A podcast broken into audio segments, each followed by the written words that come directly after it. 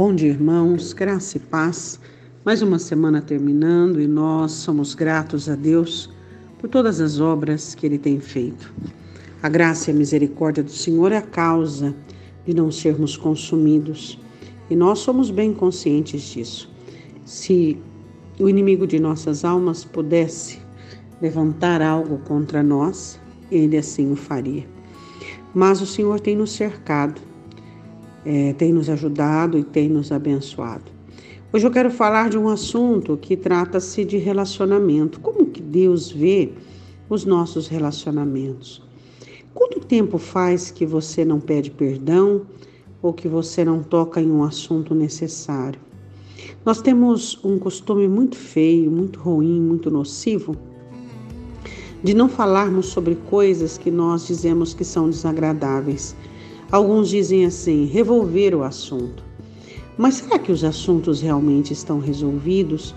Será que o perdão realmente aconteceu?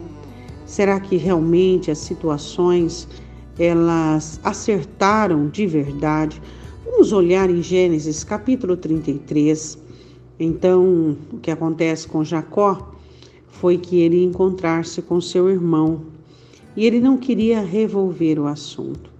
Ele não queria confessar que havia errado, ele não queria pedir perdão, ele só queria aplacar qualquer que fosse o sentimento do irmão com um presente, mas também queria aplacar a sua culpa, resolver os seus problemas internos com a oferta do presente. Veja comigo em Gênesis 33, versículo de número 11. Toma, peço-te a minha bênção, que foi trazida porque Deus graciosamente me tem dado, e porque tenho de tudo, e insistiu com ele até que a tomou.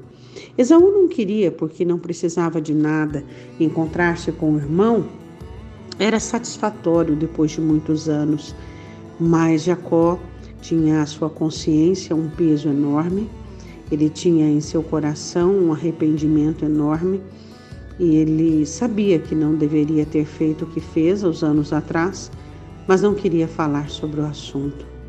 Será que Jacó, se ele tivesse falado sobre assuntos pertinentes, como ele tinha o hábito de não conversar sobre coisas relevantes e preciosas, ele terminaria sua vida testemunhando a Faraó: os meus dias são poucos e maus? É claro que não. Quantos assuntos você tem pendente, enroscado, camuflado. Aos seus olhos está tudo bem, porque não se toca no assunto e não se fala. Mas será que realmente houve perdão? Será que realmente houve aliança e restauração de relacionamentos? Quantas pessoas doentes por causa disso? Quantas pessoas amarguradas sentenciando o seu futuro por conta da amargura? Amarguras são amarras que nós traçamos para os nossos próprios pés. Aí, quem sabe você diz assim, mas as pessoas têm dificuldade de falar, tudo elas dizem que é discussão de relacionamento, tudo elas dizem que é uma DR, mas qual o problema de nós falarmos sobre as coisas que nós não gostamos, as coisas que nos ofendeu, as coisas que estão nos prejudicando? Não foi para isso também que Deus nos habilitou de termos uma voz e de termos uma fala? Não é para que a esposa chegasse no marido e dissesse: Olha, aquela palavra que você me disse doeu muito. Mesmo que ele olhar para a esposa e dizer: Eu não acredito que isso te ofendeu. Ele saberá que se virar o disco e for do outro lado, ele também ficaria ofendido.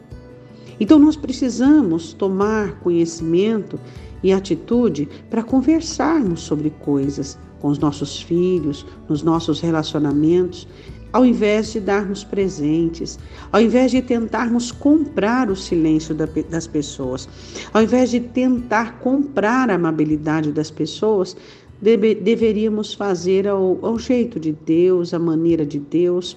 Confessai os vossos pecados e as vossas culpas uns aos outros, diz a Escritura, para que sareis. Oremos, Senhor. Nós queremos ser sarados e curados interna, internamente, queremos ter uma vida saudável, queremos ter uma vida progressista, mas muitas vezes substituímos o teu mandamento por nossos hábitos e maneiras de resolver as coisas. Jacó não resolveu da tua maneira, resolveu da própria, por isso que a vida dele continua em um embaraço. Senhor, que todo aquele que estiver com assuntos pendentes nos seus relacionamentos possam dialogar e conversar e não deduzir, nem concluir, nem achar, nem, ó Deus, interpretar de uma maneira errada mas que os nossos relacionamentos sejam saudáveis, respaldados na verdade que é o Senhor Jesus Cristo. Nós te pedimos, em nome de Jesus. Amém. Amém. Deus te abençoe. Um ótimo dia em nome de Jesus. Hum.